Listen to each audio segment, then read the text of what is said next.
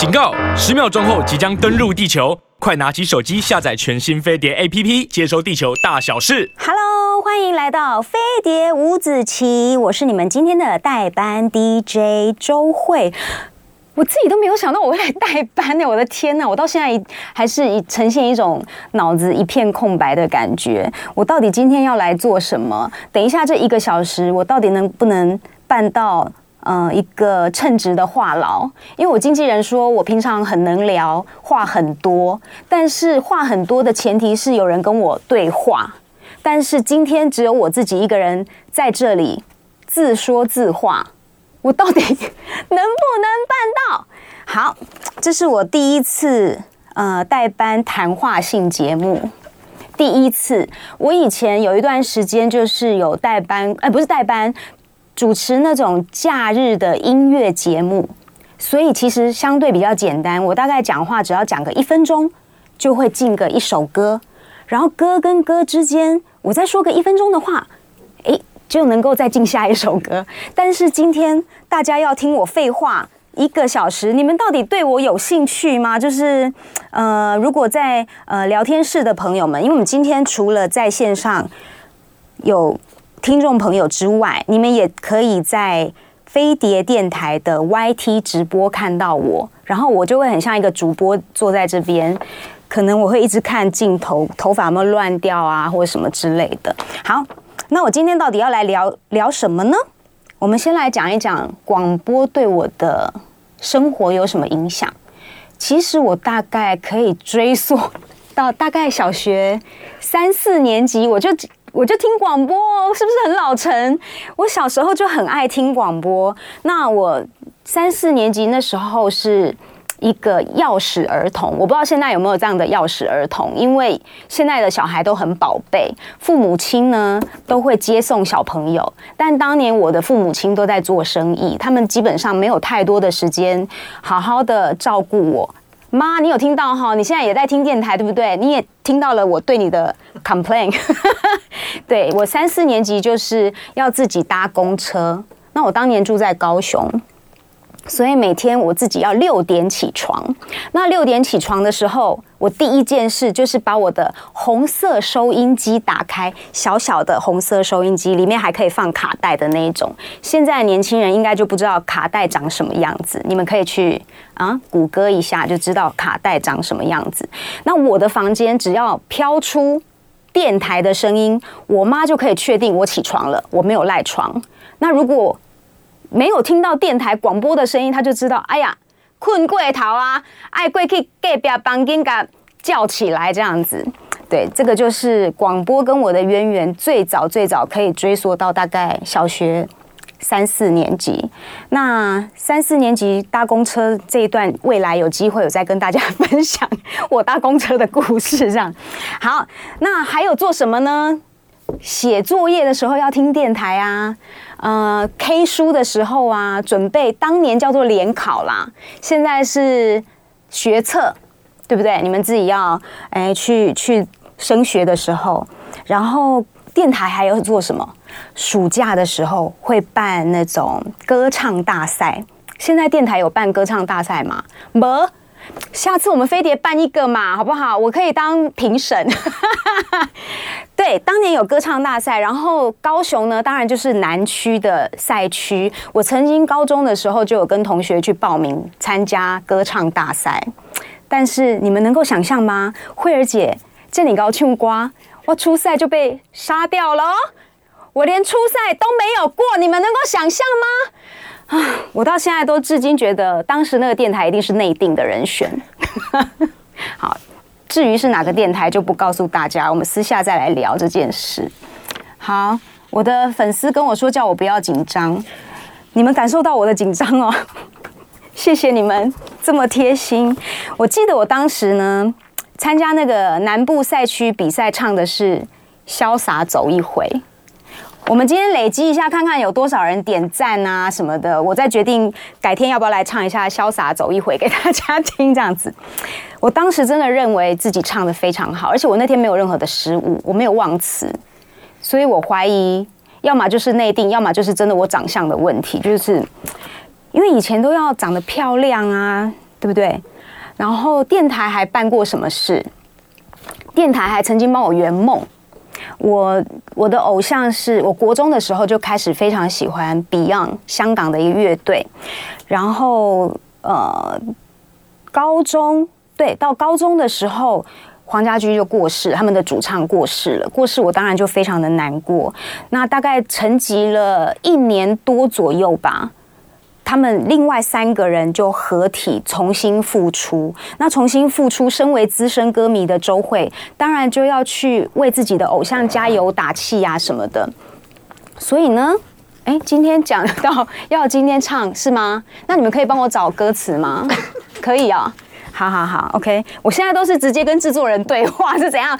没哎，有有看到画面的人就知道我在做什么啊，没看到的人就就听我说话这样子。好，我刚刚讲到说看 Beyond 对不对？所以他们那次办了个什么北中南的见面会，我还当时要写信去抽票抽入场券，哎，我真的抽到了。当时在雄中高雄中学。住高雄的朋友，赶快跟我挥挥手哦！如果你们是高雄的朋友，就可以跟我互动一下；还是有雄中的同学们，也可以跟我互动一下。我 Q 到你们学校哦！我当时到雄中的那个体育馆去。圆了我人生第一次跟偶像见面的机会，因为通常偶像的见面会哈都会在北部比较多，能够到南部去真的是非常难得的一件事，所以这个就是嗯，在我出道之前就跟电台的渊源，从国小三年级开始就陆陆续续的。哎，我给那里根本等一下啦，我我累积到那么多赞吗？我明明是要说很多赞，对不对？好，等一下我要确定有没有很多赞才可以。现在我们聊天室里头的人也不够多。现在你们是在放？哎，现在是暑假期间，所以不是放学，是下班时间。你们都在路上吗？现在台北正在下大雨，现在五点十四分，我靠累耳朵吼，所以大家要小心，回家的路上要小心，好不好？那中南部的朋友们，你们今天天气还好吗？哎，可以跟我分享一下你们现在住在哪里，然后天气好不好？那今天是我当 DJ 的初体验，安娜公乐伯公盖贺哎，我也请大家多多包容。那我相信，如果我今天讲不好的话，可能明天也不会出现，他们就不会要我来了。我今天就在这里啊，自我介绍一个小时，然后安娜干贺，我常常都在想说，人家会好奇我吗？一个出道二十四年的。资深歌手，然后很多人都不知道周慧是谁了。对，我是一九九九年出道的一个资深女艺人，然后我的人生还蛮多起伏的，所以我觉得嗯，有蛮多生活经验可以跟大家分享啦。所以我们就来聊一聊我怎么出道的，好不好？你们十九岁的时候在做什么？因为我高中毕业的时候，其实人生有进入一段比较茫然的阶段。就哎，因为我在高中学的是戏剧，那在南部学戏剧的小孩，基本上电视台都在北部，南部根本没有发挥的机会。那有的话，也就是一些 local 的可能舞台剧啊，那种话剧社啊之类的，但就。不晓得自己的人生应该往哪边走，那刚好我爸爸就到台北来开餐厅，所以我们就举全家啦，举家搬迁到北部来，所以才开启了我北部的生活。所以我是十八岁高中毕业之后才上来台北的。那我的所有的成长过程都在高雄，所以对于一个南部的小孩来到台北，很多事情就是呃很好奇，然后很陌生，也没有朋友。那我一来到台北，我父亲也很可爱，他就说：“哎，我有个朋友啊，以前军中的同袍在那个华视当总经理，要不然你去上华视训练班好了。反正我本来就学戏剧，所以我就先去报名了华视训练班，一个是演员班，一个是歌唱班，然后同时我自己还在那个。”杂志当年有一些 KTV 杂志，里面就有一个广告说：“你想出唱片吗？你想唱歌吗？可以来某某某录音室录音。”那我那时候就因为在家里的餐厅打工的关系，所以我有存一点点的零用钱，于是我就自己去那个录音室看一看。后来我发现说，哦，唱几条瓜要一千二，阿丽娜。累积十首歌变成一张专辑的话，一首只要一千块。以我小资女的个性，我当然是要省这个钱啊！我唱十首，一首一千块，我开几万块，当出一张专辑，他还要负责帮你拍封面，你知道吗？有机会的话，再秀给大家看那个封面长什么样子。好，那我就到那个录音室去录音，挑了啊、王菲的歌啊，郑秀文哦。说到郑秀文，她香港演唱会取消，我等一下再来说这件事情。好，还有唱谁？还有林忆莲。那我之所以会被发掘，是因为在那里录了十首歌，每一首歌都长得不太一样。那当时录音室的老板觉得，哎呦，这个小女生十八九岁，可以把这些算高难度的歌曲驾驭的每一首都有不一样的感觉，所以很像还蛮值得栽培的。那就把我介绍给我当时第一任的经纪人，十九岁签约。二十二岁，一九九九年正式出道，这就是我出道的过程。嗯，本来我是要去英国学戏剧啦，所以我那时候是先申请学校，一边在等待的过程里头，人生就出了一个这样的分岔路，让我走到另外一条路上面去。那这二十几年来，其实也很多主持人问过我说：“诶，如果回到那个时间点，你会选另外一条路吗？”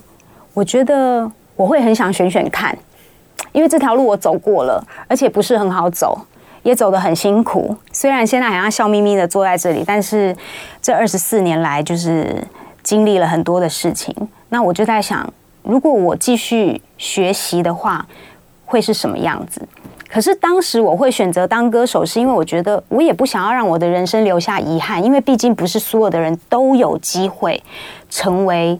发片签约的歌手，所以我跟我的父母亲讨论完，就是我们先出出看嘛，先出专辑，搞不好卖不好啊，卖不好我就去读书啊，啊，如果卖得好，未来再读也可以啊，因为活到老学到老，什么时候要成为学生都可以，所以我也没有想到说，竟然一唱就唱了二十四年，这就是我出道到现在的一个最简短的介绍。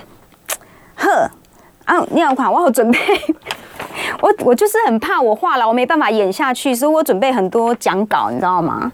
然后线上的朋友，如果你们有什么问题想要问我，也是可以的。好，很像听说我们快要进广告了呢。你现在听的是飞碟五子棋，今天代班的 DJ 是周慧。那如果有什么问题，你们也可以在 YT 直播留言给我。嗯，然后看等一下要讲什么，我再我再好好的想一想，思考一下下一个环节我要跟你们说什么。想不到我这样子已经讲了十三分钟，我好厉害哦！我实在是太感动了。欢迎回来，飞碟联播网飞碟五子棋节目，我是你们今天的代班 DJ 周慧。我们的节目呢也同步的在飞碟联播网的 YT 上面直播，记得要按赞分享。开启小铃铛，多多的留言给我。现在，哎，为什么掉了十四个人？刚刚不是人数已经去到一百一十多人了吗？现在突然间变一百零二。那那个慧儿姐有承诺大家说要唱《潇洒走一回》给大家听，对不对？所以呢，我们赶快冲高这个聊天室里面的人数。我们大概毕竟是慧儿姐第一次嘛，我们也门槛不要太高，两百人就好。大概灌进去聊天室里面。超过两百人，我就唱《潇洒走一回》给大家听，好不好？哎，听说有那个版权问题，我这样唱没有关系吗？可以是不是？就是万一有版权问题，飞碟电台也会去清版权，所以你们大家是听得到的，好不好？好，我刚刚有讲到说那个郑秀文。上个礼拜呢，我本来是要到香港看郑秀文演唱会，那突然间她身体微恙，因为她确诊，然后确诊之后就是声音一直回不来。我也有在她的脸书粉丝团里面听到他的留言，就发现哇，歌手的声音真的非常非常的重要。然后我们都是人。其实我我我我也是肉身，有没有？我也是肉身，所以我知道说，当你喉咙不舒服的时候有多恐怖。我记得有一次我在录音的时候，大概唱半个小时吧，我就哑了，哑了的那一次，我真的非常紧张。但是其实我也有怀疑，说自己是不是感冒啊，或者是像我这种过敏性体质，在季节转换的时候很容易鼻子发炎啊，喉咙不舒服。所以我那天就去随便找了一个。门诊一个耳鼻喉科的诊所，那因为当时我的医生是星期二、星期四才有诊，那那天是星期五，我印象非常非常的深刻，我就去看了这个耳鼻喉科。但我一进去，我不知道是因为我是歌手的关系，所以那个医生呢就恐吓我，他说：“周小姐，你已经长茧了，哇！”长茧对一个歌手来讲是一件多恐怖的事情啊！他一直跟我讲说，你这个搞不好就是要开刀，你要把那个息肉切掉。那我当时真的很害怕，他就帮我打了一针，线上的朋友才看得到哈，就大概这么粗、这么粗的、这么这么长的一根针，而且是类固醇，直接打进我的血管里面。那类固醇打进血管里头的那个。痛呢？我觉得有点像原子弹爆炸的感觉，就是它所有流过你血液血管通过的地方，每个地方都很痛。然后打了那一针之后，他就跟我说，你要三天配合的吃药，不准说话，完全不能开口，就是要让你的声带好好的休息。那星期五六日。星期一那天，我完全不敢再回去回诊，然后我就想说，那我等到星期二回去看我自己原本的主治大夫。那我那一次再回头去，星期二再回头去看我的医生的时候，他跟我说啊，没有啦，就是一个小结节而已啦，没有那么严重，所以你就是配合少说话。然后也因为那一次有经验的医生，他在做内视镜检查的时候，他就会告诉你你到底发生什么事。然后他那天跟我说。你也不是感冒，也不是过敏，你是胃食道逆流，所以胃食道逆流也是长期困扰我的一个一个问题，就是原来胃酸是会灼伤你的声带的。啊，金马郎很多人就是作息不正常，饮食不正常啊。我们的电视广告也常常都会说：“哎，你有你有胸口灼热吗？”对，我那时候就是有胸口灼热，然后配合了大概三个月的治疗时期，我才恢复正常。然后现在看耳鼻喉科变成我日常的保养。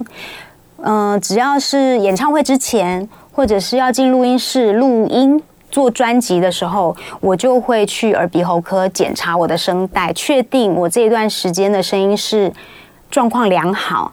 那万一我最近可能又胃食道逆流复发什么的，我就会有时间好好的先去调整我的身体，把它调养好之后，再开始进入录音的工作，或者是准备演唱会的部分。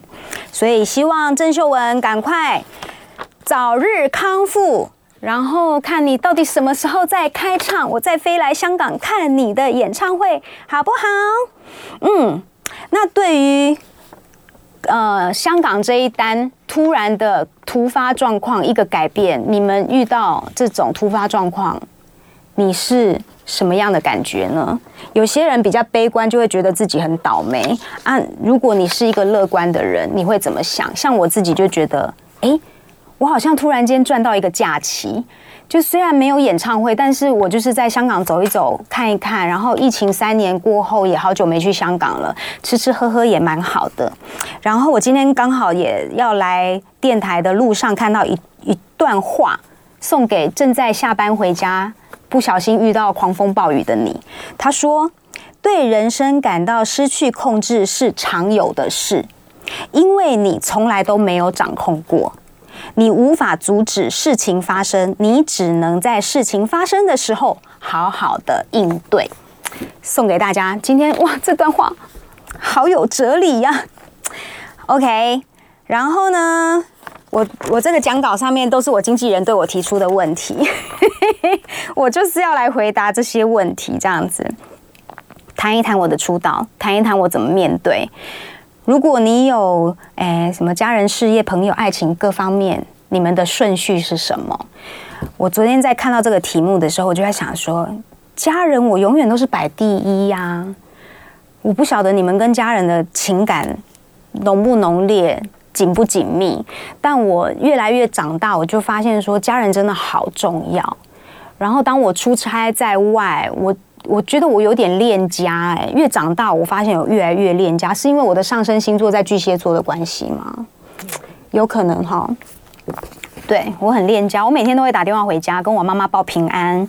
然后我家里养了一条狗，现在已经很老了，十四岁，然后最近也生病啊什么的。日后在节目当中有机会再跟大家聊一聊毛小孩的照顾啊，或者是陪伴啊各方面的。所以家人如果在这种顺序来讲，我家人是排第一，然后第二才是排事业，因为我实在太喜欢我的工作了。以前我看过一个报道，就是在讲说，嗯、全球。应该有不超过百分之二十的人可以把自己的兴趣当职业。你喜欢你的工作吗？我觉得，呃，你做任何的事情，你都必须喜欢它。如果你只是为了赚钱，你把钱摆第一，你就会觉得你是为了钱在工作，然后做那份事情对你来说没有任何的乐趣，你就会觉得你在你盯着，你在坚持，你只是为了要赚到一份薪水。那我当然不能说所有的人这样做是不对的，因为真的百分之二十的人确实是少数。可是有没有可能，就是在你做一份工作，其实是你的过渡期，你在准备。像我侄子有一年就是刚大学毕业的时候，他也经历到一段人生比较茫然的阶段，然后他四处去应征工作的时候，他也觉得自己很不顺畅。有没有现在正好就是面临要当社会新鲜人的朋友们，可能也可以跟你们分享一下。他真的花了长达一年的时间，才终于找到他理想的工作。那在那一年当中，他也跟我大哥啊发生不少的冲突啊，或什么的。那有一次，我就想说，我可以跟他聊一聊，因为毕竟演艺圈这个工作，感觉好像好像比较活泼，然后比较有弹性，跟正。跟正规的那种上下班打卡的环境是不太一样的。那我就很想知道说他在想什么。那当然他有他的专业，只是有没有刚好这样的职缺跟你可以正好有缘分遇到的一份工作让你去做。那万一没有的话，你也不能够每天只是荒废在家里面，应该要为自己的未来想一想。然后我说，你即便是去送外卖，还是说呃。各各种地方打工都没有关系，但是这就是一个过渡期。你在做这份事情的时候，你还是同时可以做学习啊什么的，不能够发懒。会不会把逼家大家逼得太紧啊？就是我觉得人生有自己的目标会，会让自己的生活变得有意义。然后你不要轻看自己，因为整个社会能够这样运作起来，每个人都非常非常的重要。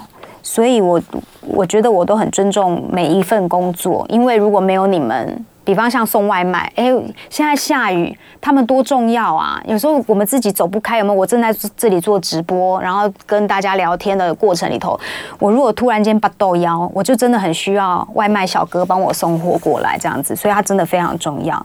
每个人千万不要看轻自己，你真的非常重要哦，你是最重要的哦。I love you。好，那再来就是朋友，所以我是家人、事业、朋友。我竟然把爱情摆最后，哎，你们能够想象吗？我真的是我没有恋爱脑。我身边有好几个姐妹淘有恋爱脑，那因为我没有恋爱脑，所以我很难够很难想象有恋爱脑的人在想什么？你是恋爱脑吗？如果你们在聊天室有恋恋爱脑的朋友，可以留言跟我说一下，我很想知道你们在想什么。因为我我有那种朋友，就是呃一一个礼拜前，当年啦，大概一个多礼拜前刚分手，然后他就来我家跟我哭诉，说我好难过什么什么。下礼拜他又谈恋爱，我想啊，怎么可以这么快？是一种无缝接轨吗？但因为我。我从上一段感情分手到现在，我已经超过十年没有谈恋爱了。不是说我封闭自己或者是什么，而是可能因为我一直在忙家人、事业，然后跟朋友，于是我就没有太多的时间再去想爱情的事情。但不代表我就封闭我自己不谈恋爱。但我我要那个奉劝，可能想要追我的。朋友们，你们要知道，可能跟我在一起会有点辛苦，这样子，可能你们要爱我多一点，因为我好多事情摆在前面，这样子，所以有时候确实会小小的忽略掉爱情这件事。哎，怎么办呢？我唱那么多情歌，然后我我忽略爱情，然后上面就一直有人来跟我讲说，哎，有约定啊，啊，有人回答我是恋爱脑，是不是？哇哦，恋爱脑，我等一下跟你好好聊一聊，好不好？这位李先生，好，OK。然后我人生当中还有遇到什么事是那种大转折，我去我就是顺应他，好好的去面对他的呢？就是我发片是八月二十六号，我记得，然后九月二十一号就是当年非常非常轰动全世界的九二一大地震，也就是我发片不到一个月就遇到了九二一大地震。更恐怖的是，嗯、我在九月十九号。如果大家有兴趣，等一下可以在 YT 打《风铃》这首歌，你们就可以看到我当年到骊山去拍 MV，那是九月十九号在骊山拍的。然后呢，九月二十号我还有在拍了另外一支 MV，哇，突然间忘了啊，预言啊，那支 MV 也是在骊山拍的。总之，我那次上到骊山拍了两支 MV，然后。二十号的那一天，其实我们就是抢光嘛，也就是太阳下山之前，我们一定要把 MV 拍完，然后就下山。然后一下山，我还记得在台中，我们还去什么逢甲夜市吃晚餐啊，然后再浩浩荡荡的一群人回到台北啊。然后那天就是非常非常的劳累，回到家洗了头啊，卸了妆啊，躺下来都已经十二点左右了吧，反正就是已经入夜了。然后隔没多久。就天摇地动，就是九二一地震。然后我那时候就在想说，哇，我真的是非常幸运，因为我记得九二一地震之后的新闻，就是我去拍 MV 的那一个地方已经走山了，对，就土石流啊什么，就是整个不见。然后我住的那一排小木屋，我也不知道它还在不在。所以有没有离山的朋友可以告诉我？那是我当年的回忆。然后我我每次只要想到这个，我都觉得很不可思议。就是生命当中有很多可能正好被你遇到，或者是跟你擦身而过的一些惊险，你到底怎么看待它？你会觉得自己是幸运的吗？还是说你当你遇到这件事，你你会怎么看？嗯，我当时真的觉得哇，我的天啊！如果我晚一天上山，我那个晚上就是住在那里，我可能就是。直接成为绝响，那两支 MV 大家也看不到，因为我们整个团队都在那里。所以如果你们有兴趣的话，等一下可以去打开 YT 上面找找看，《风铃》跟《预言》那两支 MV 就在九二一之前拍的。好，现在哎、欸，您安尼动作上班哦，我我有讲我要唱潇洒走一回，是您都无无讲，该想要听就对啊啦。怎么会只有一百二十八人？拜托，哎，你们在线上的朋友，赶快扣朋友进来好不好？还是现在同步在听电台的朋友，也可以把手机啊开到那个 YT 直播啊，可以看到周慧坐在这里有没有？我们今天有 settle 哦，因为就是要直播。听说我们这个时段其实平常是不开直播的，今天算是很难得的开了直播啊。也因为要开直播，所以我特别去洗了个头发。刚刚下车的时候，狂风暴雨，一度想说我头发会不会整个又乱掉？那我刚刚去洗头干嘛呢？好，OK，有人问我说，呃，到香港有没有找苏永康哥哥碰个面呢？哎，很不巧的就是他们全家到欧洲去旅行了，所以也没有人在香港可以陪我，我就每天自己搭个地铁啊。搭个电车啊，我大概所有的交通工具都用上了吧。就是我是一个很接地气的人，就是我只要出出，其实不是说出国才会这样做。我在台湾，我也会去搭地铁，也会去搭公车。很多人以为我们是住在电视机里头的人，就是生活应该都有人接送啊什么的，但我。我觉得我是属于工作跟生活区分得非常清楚的。我上台，我会知道我的工作是一个歌手，我必须要有有模有样。就像我今天坐在这里，搞得跟个主播一样，我就会知道，哎，我我得要正襟危坐的在这里跟大家聊天。但如果等一下画面一熄灭，灯光一熄灭，我就会变身回到我自己，然后我就会用很生活化的方式，因为我觉得。当一个歌手唱的就是人生，如果我不接地气、不了解生活的话，就。没有办法把歌唱好，我好厉害！我又讲了十八分钟的话了耶，在十四秒、十三秒，我们就要进广告了。你现在收听的是飞碟五子棋，我是你们今天的代班主持人周慧，赶快赶快冲高一九二，我等一下要就关哦，hold 住 hold 住！欢迎回来飞碟联播网飞碟五子棋节目，我是你们今天的代班主持人周慧。我们的节目呢，在飞碟联播网的 YT 上面有直播哦。现在我们直播的人数哇，终于超过两百人以上了。慧儿姐刚刚承诺大家，只要超过两百人，哇，特别唱歌好大家听，要记得赶快按赞、分享、开启小铃铛啊，多多留言给我哈。发现已经大家开始，哎，有人说我感觉搞得很像购物天后，还是我们下次也可以来搞一个购物的感觉，很像也不错。好，说到做到，哎，但我是清唱哎。幸好我是偶，不是偶像，幸好我是实力派耶！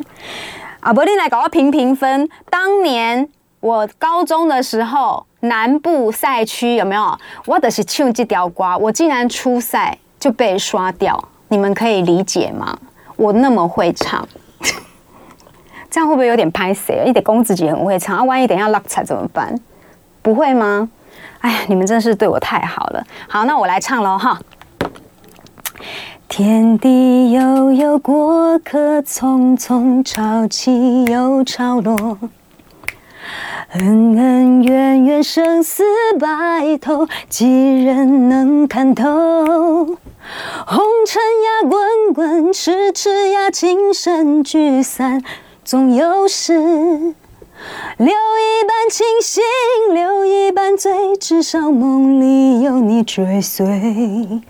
我拿青春赌明天，你用真情换此生。岁月不知人间多少的忧伤，何不潇洒走一回？来个罐头掌声啊！哎呀！非常感谢大家，那有抖内吗？哎呀，我们已经冲到快三百人了，继续哦，继续哦，好不好？哎呀，我的天哪，这是我人生初体验，我我哪叫你播音？我有一种觉得自己很慌张，一下又要顾镜头，一下要顾那个电台的听众，这样。电台的听众，你们还好吗？因为我看不到你们，像那个 YT 上面大家就会留言，我还比较知道他们在干嘛。那电台。的听众朋友，万一觉得我很无聊的话，也不要转台哦，拜托！我今天第一次来，我实在很紧张，担心掉线，这样子就不好了，要不然我就没有机会再来一次了，好不好？好，嗯、唱歌对我来说，从小呃很喜欢唱。其实我大概在学龄前，因为我有一个很爱听黑胶的舅舅。我们家有那个唱盘，那我在五岁之前是住在舅舅家，然后舅舅就是很喜欢听音乐嘛，所以我算是耳濡目染，然后我也帮他摔掉了蛮多黑胶唱片，他应该很心疼这样，但舅舅非常疼我，所以我有记忆以来，我一直都是听音乐。那唱歌对我来讲就是生活当中的一部分，所以很多人问我说：“你什么时候发现自己很会唱歌？”我说。我从来都没有觉得我自己很会唱歌，我只知道我很爱唱歌。那我也不不觉得自己唱歌是能够去到发唱片的等级，所以真的是直到我十八九岁到录音室去录音，然后被发掘成为歌手之后，我才知道哦，原来我唱歌是可以成为唱片歌手的。然后我也经历了这二十几年大大小小的事情，我觉得老天爷给了我很多的礼物，不管不管你面对的事情是好或是坏，现在这个时间点，我回头去看我经历的大小事，不管是人生的高峰还是低谷，嗯，它都是一份礼物，因为我唱的是人生，如果我不知道。人生的苦到底有多苦？我可能唱很苦的歌曲的时候，我没有共感。然后我是一个哭点、笑点都很低的人。我有时候站在电视机前面，因为我妈很喜欢看新闻嘛。我有时候站在那边看，我也不确定前文后语是什么，但我看到电视上有人哭，我就会跟着哭，所以我是一个哭点非常低的人。那可能也就是因为共感很高，所以，嗯，我觉得我的生命也因为这样子变得很精彩。那以前唱歌是为了理想。就觉得站上舞台，尤其我高中学的是表演嘛，所以就觉得站上舞台就是想要接受掌声，然后很多的观众有掌声，你就觉得很爽、很开心，觉得自今天自己做对了。但我觉得唱歌不能只是唱自己爽而已，因为有我自己也是观众，我看过不少的演唱会，也看过很多的表演。如果有时候在舞台上面，他太做自己，我们没有融入的话，就会反反而觉得啊，我今天来了，看了这场演出，好像没有获得些什么。所以也因为这样子，好像教学相长的关系，我吸收到很多 feedback，我就知道，我希望我唱歌这件事情是可以带给大家力量的，然后我也很乐于去分享我自己。经过的高山低谷，我把每一首歌，像上一次《漫步月光下》演唱会上面，我就把我唱每一首歌背后的故事都跟我的歌迷朋友们分享。你们有你听到这个歌的故事，但其实我在当下唱的都是我自己的人生，所以，哎。我明年可能有演唱会哦，欢迎大家再来演唱会现场听慧儿姐说故事、唱唱歌，好不好？但什么时候具体什么时候，未来再告诉大家。但我们正在计划当中啦，好不好？所以这几年我唱歌真的心态有改变，尤其经历了合约纠纷，然后我父亲过世，然后我长达七年的感情结束之后，我发现哇，我。原来有那么多人等着我回来，因为当我消失在荧光幕前没有办法唱歌的那段时间，其实还是有很多人默默的在等待我，然后给我加油鼓励。那当我回来的时候，我就发现说，其实我唱的，我唱歌这件事不是我自己一个人爽就好，原来我是唱给这么多人。我在圆大家的梦，就像我要去香港看郑秀文一样，就是我自己少女的时候，我好喜欢郑秀文，所以当她站在舞台上的时候，她是在圆我的梦。那我相信哪一天我再次开演唱会，我站上台的时候，我唱的也是大家的回忆，我们会有共同的回忆。嗯，所以现在我唱歌是有一种使命感，我觉得我必须用我的歌声去唱出你的人生，然后用。这些声音去温暖你，包括我今天坐在这边说的话，我都希望它是有力量的，然后可以带给你们积极正面的一面。因为一件事情看出去，比方我们刚刚提到的那个例子，郑秀文演唱会取消，有些负面的人他就会觉得自己好倒霉，怎么会这样？我机票都买好，饭店还不能退，我还莫名其妙多花那么多钱。可是像我就会觉得没关系啊，我们。等于再赚到一次去香港的机会，你会不会这样想呢？对，这就是很多事情一体两面，你怎么看待它？我我尽量都会朝好的方向去看，因为我的人生也曾经去过最低谷，但我当时没有放弃我自己。同样会面对低谷的人很多，尤其演艺圈也有很多人，可能像我们前一阵子就知道，Coco 可能呃在跟他的心灵打架。我觉得这个东西就是 好遗憾、好可惜。然后回过头来检视自己的时候，就觉得幸好老天爷给了我一个很健康的心灵，然后我可以跟大家分享很正面的东西。这是我接下来想要做的事。OK，声音的疗愈，唱歌给大家听，疗愈大家；说话给大家听，也是要疗愈大家。然后生命当中还有一些记忆。你们的记忆来自于哪里？像我很喜欢，呃，味道、香氛，这个可能会是留在我们明天跟大家聊的一个主题。我在高中的时候收到了第一个礼物，是我的哥哥，他当时在巴黎留学，然后他有一年暑假回台湾的时候，就带了一瓶法国的香水送给我，那是我人生的第一罐香水。然后从那时候我就养成了使用香水的习惯。那这个我们就可以留到明天再跟大家好好的聊一聊关于香水香味跟我的关系、嗅觉的记忆。因为嗅觉，我还喜欢看电影啊，什么什么，就是各种香氛啊。嘿，好，看一下大家，嗯、刚刚你们歌也听了吗？然后还想要问我什么问题，也欢迎你们大家留言给我。关于演唱会有没有想要听的歌曲，也可以留言告诉我。因为唱歌给大家听是我的职责。哎，我真的开始要词穷了啦！快点，你们留言问我问题好不好？演戏吗？你看《分手合约》会哭吗？哎，我还没看过这部片。我好喜欢周慧，也好喜欢郑秀，更喜哎，我喜欢郑秀文，更喜欢周慧。谢谢你。OK，快点啦，快点救我，快点救我！我的机器人在旁边偷笑，因为我真的已经不知道我我要说什么了。好，OK，好，好好，我知道我要我我有工作，我有工作哦，原来原来，好，聊一聊我第一天代班的感觉，我真的很慌乱，到最后最后的五分钟，我进入了一个慌乱的阶段，不晓得你们听我讲了一个小时的自我介绍。还能够接受吗？啊，因为今天看来应该效果还可以啦，至少经那个经纪人跟制作人有吗？目前都还还有笑脸，他们都还有笑容，应该我今天还算 OK 啦。你们觉得怎么样呢？可以留言告诉我，因为真的是初体验，然后我觉得非常的慌乱。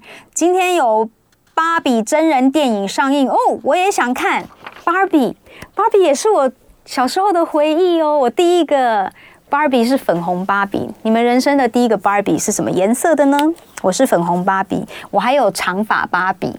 然后我曾经有一次要买肯尼，被我妈妈骂。她说：“小米，你哪到买肯尼的这那插头不好看。”好。我们节目的最后呢，要来播一首歌给大家听，是陶喆的歌曲。他距离上一张专辑已经有十年喽。对，好久没有看到他的演唱会，我非常的怀念看他的演唱会，因为他真的是在台湾来讲算 R&B 之父了吧？我觉得他的歌曲好，终于宣告启动他的新的音乐计划，推出全新单曲《全世界会唱的歌》。他表示：“我觉得每个人在这个世界上都有有一个。”旋律都有一个故事，没错，对我们来说都是非常重要的。他可能是希望，是家人，是收藏的东西。对他来说，哈，他觉得人生非常重要的就是希望。然后呢，他觉得这两三年，不管你在世界的任何角落，都是感觉过得比较辛苦这样子，所以他希望用这首歌来带给大家力量。你们觉得呢？我们等一下就来听这首歌，好不好？哎，其实可以进歌了，对不对？还没吗？可以进歌啦。OK，那我们就来听陶喆这首歌，然后我们就明天再见喽。明天我还会出现哦，下回再见，拜拜。